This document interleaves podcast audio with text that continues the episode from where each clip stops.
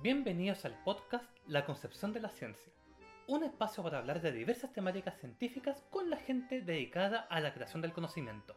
En esta ocasión, nos encontramos con nuestro invitado de hoy, el doctor Javier Bravo Vivayo, bioquímico de formación en la Universidad de Chile, hizo su doctorado en la misma universidad y actualmente es académico en la Pontificia Universidad Católica Valparaíso. Javier, muy, muy buenas tardes. Hola, buenas tardes. Y bueno, muchas gracias por aceptar aquí esta pequeña entrevista. No, gracias a ustedes por la invitación. Quisiera empezar con, bueno, pregunta de rigor, lo más básico, lo básico, que me cuentes un poco de tu trabajo. ¿Qué es lo que estás haciendo? En nuestro grupo de trabajo acá en la Católica del Paraíso está enfocado hacia indagar cómo es esta interacción entre el cerebro, el sistema nervioso central, el sistema gastrointestinal, los intestinos y todas las eh, bacterias y microorganismos que habitan en él, las que le llamamos microbiota. Es un eh, eje que se llama cerebro-intestino-microbiota y que en los últimos años, los últimos 15, 20 años, ha cobrado mucha relevancia porque se le ha vinculado eh, no solamente al desarrollo de enfermedades gastrointestinales, como síndrome intestino irritable, por ejemplo, sino que también a patologías eh, neuropsiquiátricos y más recientemente a enfermedades neurológicas. Entonces, yo que vengo de un background donde hice mi doctorado y también mi postdoctorado en el área de neurociencia, fue eh, es un área de interés bastante potente porque significa que hay que evaluar o mirar las patologías del sistema nervioso ya no solamente como algo circunscrito al cerebro, sino también a aspectos que vienen desde fuera del sistema nervioso, como por ejemplo las bacterias intestinales y cómo estas, que son muchas, afectan la función del cerebro. Yo imagino que mucha gente debe estarse preguntando lo mismo en este momento y es ¿De dónde surge, cómo surge esta idea de vincular los temas neuronales con los intestinos? Tú me dices que esto de hecho es una línea de investigación que lleva 20 años, lo cual para lo que es el ámbito de la ciencia es relativamente reciente. ¿De dónde viene la idea de hacer esto? ¿Cómo... es una, observación, eh, hay, hay, bueno, hay, hay observaciones que, eh, que nacen a partir de la clínica, por ejemplo a partir de las personas que sufren síndrome intestino irritable, acá en Chile más le llamamos, comúnmente le llaman colon irritable.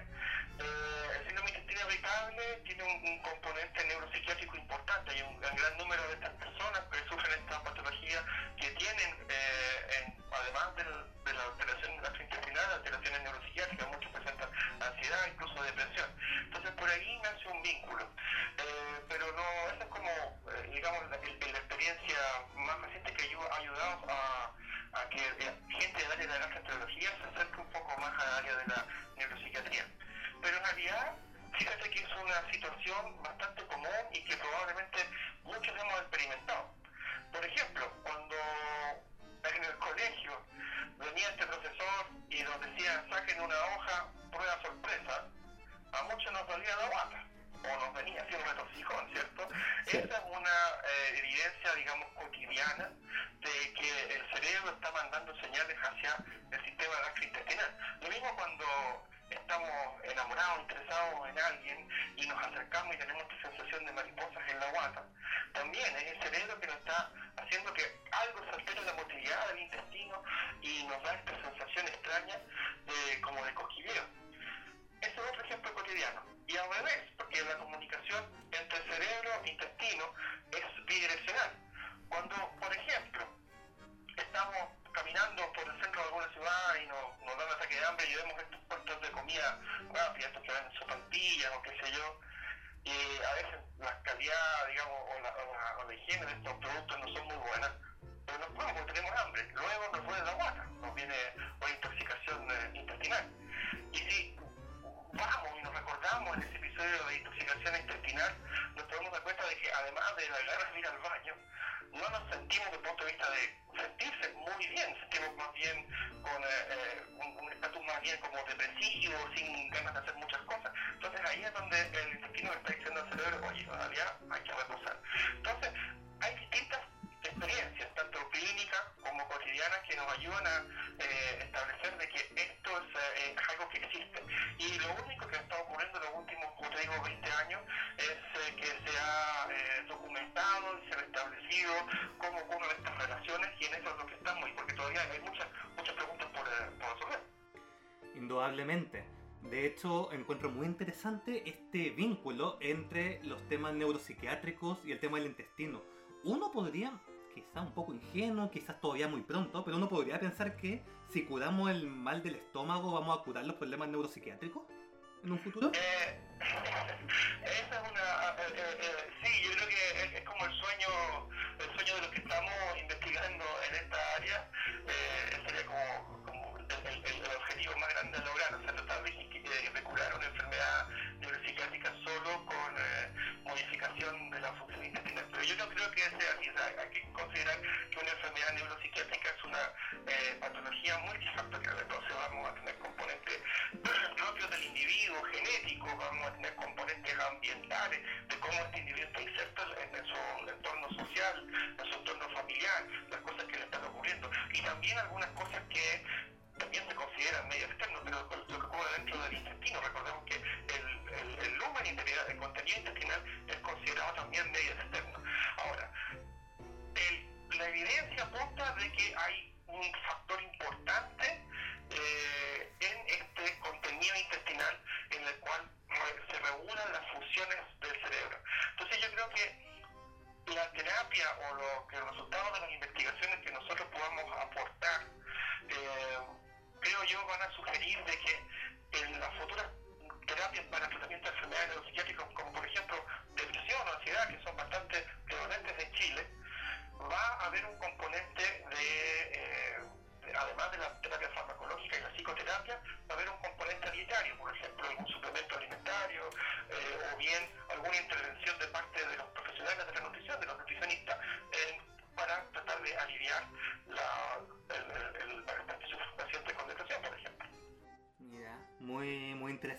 Ojalá, bueno, que todas estas investigaciones lleguen a, a buen puerto.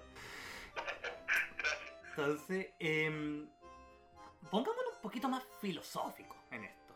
¿ya? ¿Tú crees que esta relación entre los microorganismos y el cerebro puede implicar un cambio en la comprensión de, no sé, de lo que somos, de nuestra identidad?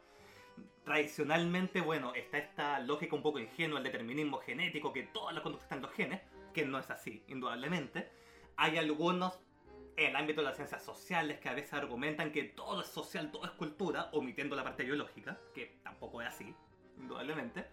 Y ahora tenemos el ambiente, tenemos los genes y de repente, ¡paf! salen los microorganismos, el intestino. Eh, mira, eh, yo, yo, yo no soy de una, postura u otra, yo creo que hay que mirar a un organismo, a una persona como, una, como un todo. O sea, un- una persona es así por su entorno social, cultural, una persona es así por la herencia genética y también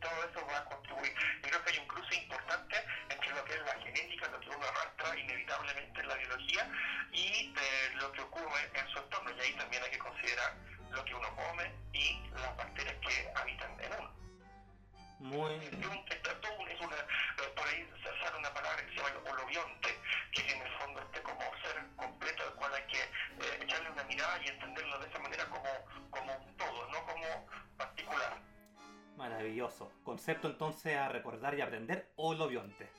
Muy importante en esto. Bueno, hay una... Ya medio lo has esbozado, pero... ¿Es esperable encontrar una relación entre ciertos rasgos conductuales o quizás de la personalidad y la dieta que ingerimos? Hay que considerar que la principal fuente de variación o de en los tipos de bacterias, microorganismos en general que podemos encontrar en el intestino, va íntimamente ligado a la dieta que tenemos. Podemos asumir entonces que este mit, medio mito, tenía entendido yo, de que nos decía la abuelita que si que había que comer mucho azúcar para ser dulce, para ser simpático, buena onda, sonriente, alegre. ¿Hay algo de verdad entonces? ¿Podemos inferir que de las bacterias podemos sacar algo más? ¿O podemos deducir cosas de nuestra personalidad más allá del hábito alimenticio?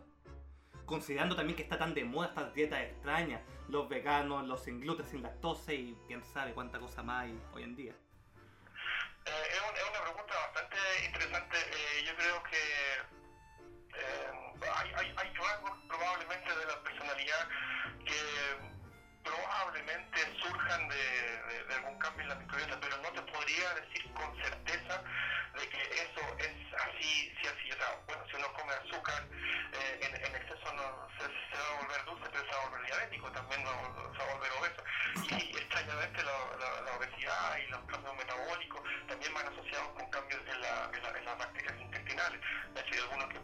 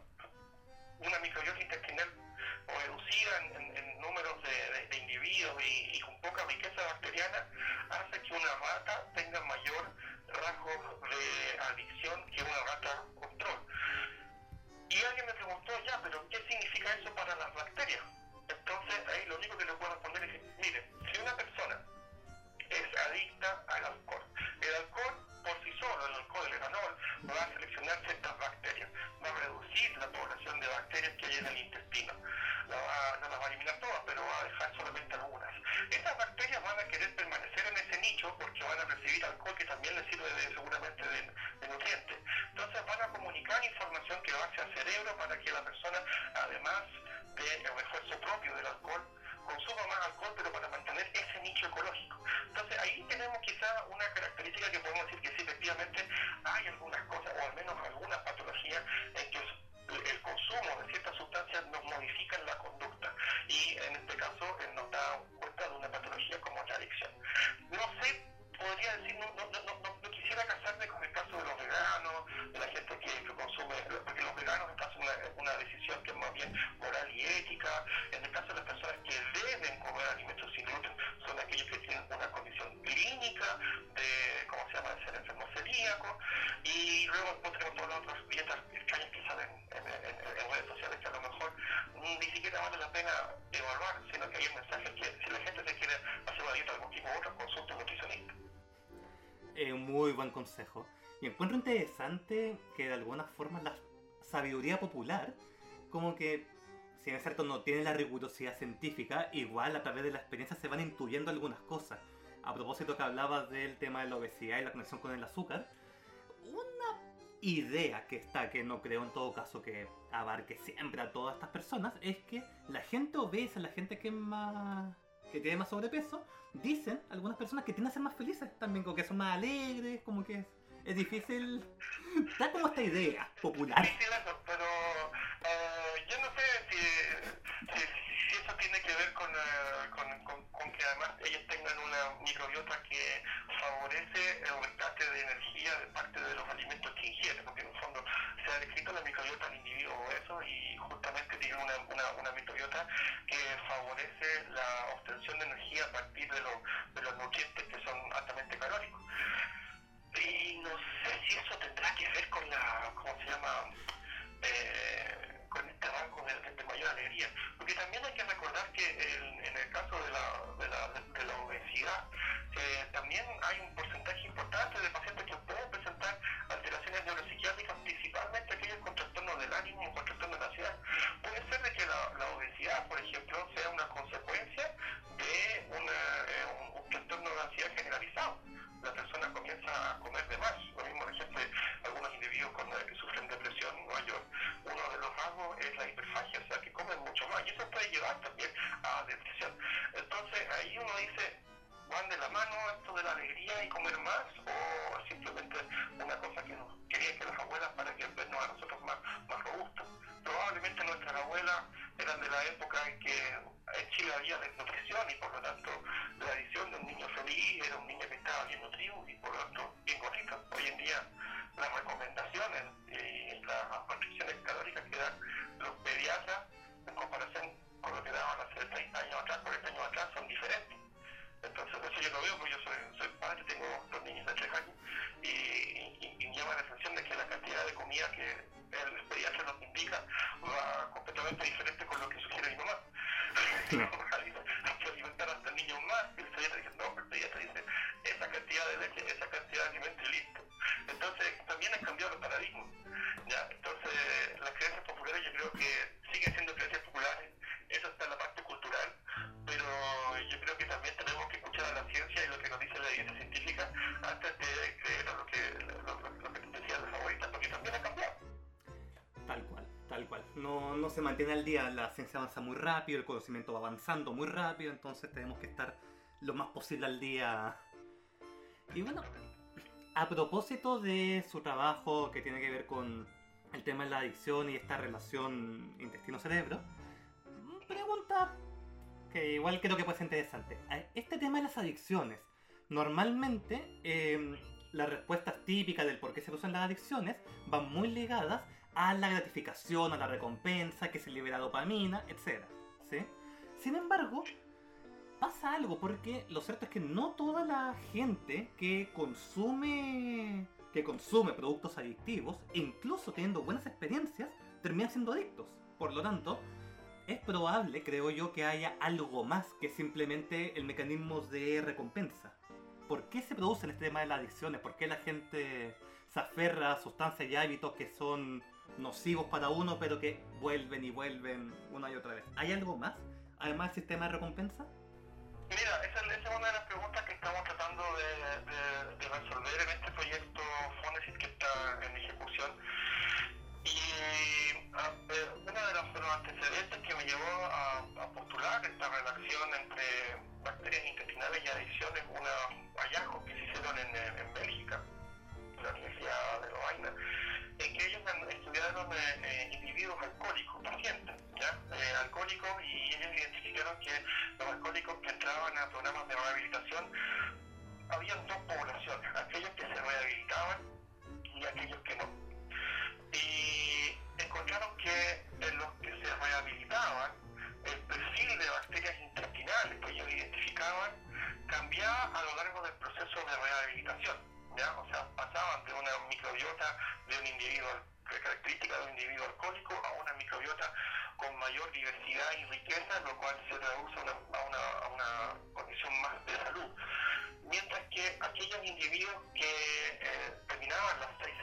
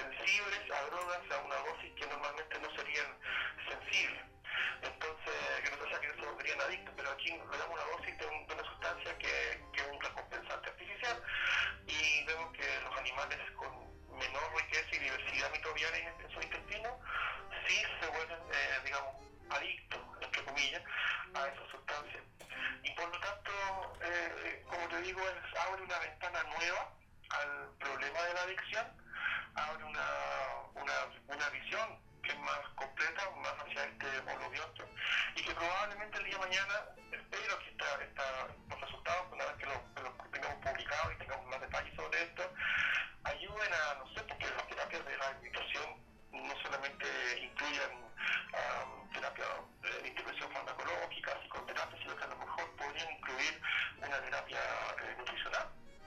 de un nutricionista para ver si eso ayuda a, eh, a aliviar o a recuperar un paciente que tenga problemas de este tipo. Ya, maravilloso, súper interesante cómo todo esto queda tan intrincado. Ahora, hay un detalle con todas estas investigaciones y es que la, mara la maravilla, la, perdón, la mayoría de ellas, eh, tengo entendido que, por lo menos aquellas que asocian bacterias con condiciones mentales, se han realizado en ratones. Comparativamente, se ha hecho muy poco trabajo con seres humanos. Entonces, las preguntas que surgen en esto es, ¿cuáles son las limitaciones en los modelos de ratones y cuáles son los retos que hay para poder trasladar estas investigaciones a humanos? A la clínica. Claro. Mira, esa es una, esa es una pregunta eterna de, de lo que es la básica eh, en, el área de la ciencia biomédica. No solamente aplica a, los modelos que yo estoy estudiando, en realidad hay muchas otras patologías, eh, enfermedades cardiovasculares, enfermedades metabólicas, enfermedades, eh, neurológicas, etcétera, que también se realizan en roedores y que los hallazgos son, son muy, muy interesantes y cuesta hacer la traslación de esos hallazgos a la, a la, a la medicina, a la clínica. Yo creo que lo que estamos haciendo en eh, animales es muy probable que un gran porcentaje de los hallazgos que nosotros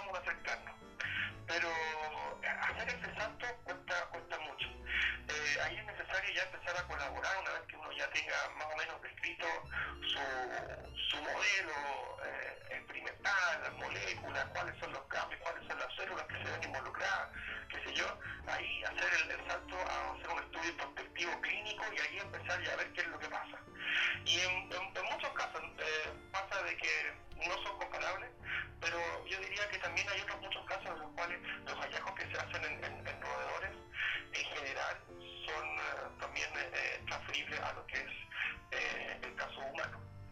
En particular, como te digo, yo basé muchos de mis antecedentes, o la gran mayoría de mis antecedentes para plantear esta hipótesis en hallazgos clínicos, que tampoco son, son muchos, y, y, un par de otros modelos animales.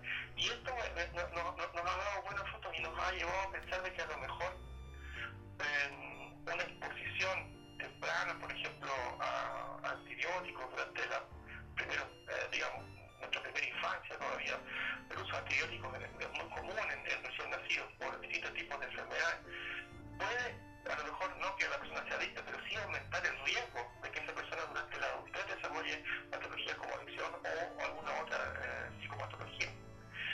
Eh, y eso es algo que tendríamos que, evaluar en el tiempo y necesitaríamos además grupos de pacientes y grupos de voluntarios y datos estadísticos muy grandes para poder decir afirmativamente que nuestros datos se trasladan fácilmente a lo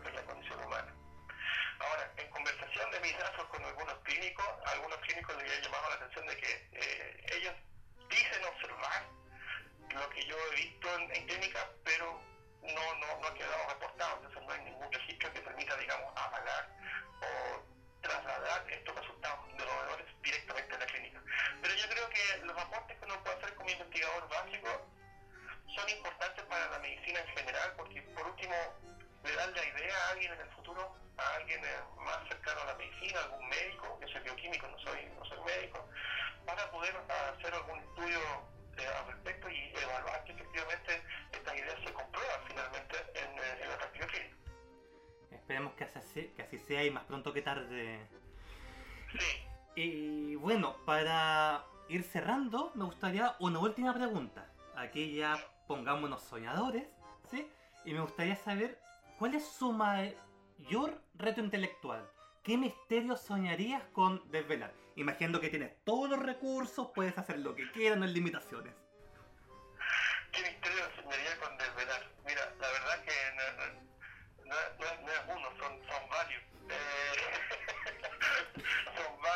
Eh, por ejemplo, um, y, en ese sentido estamos tratando, eh, con, tenemos, tenemos varios chicos de doctorado haciendo distintas cosas. O sea, me gustaría indagar todavía más cuál es esta interacción entre las bacterias intestinales y distintos eh, aspectos de, de, enfermedades. Hay, por ejemplo, hay que considerar que las bacterias intestinales, hoy en día se considera que la microbiota intestinal es como un órgano, un órgano que está exteriorizado y como órgano que recibe nutrientes, elimina desechos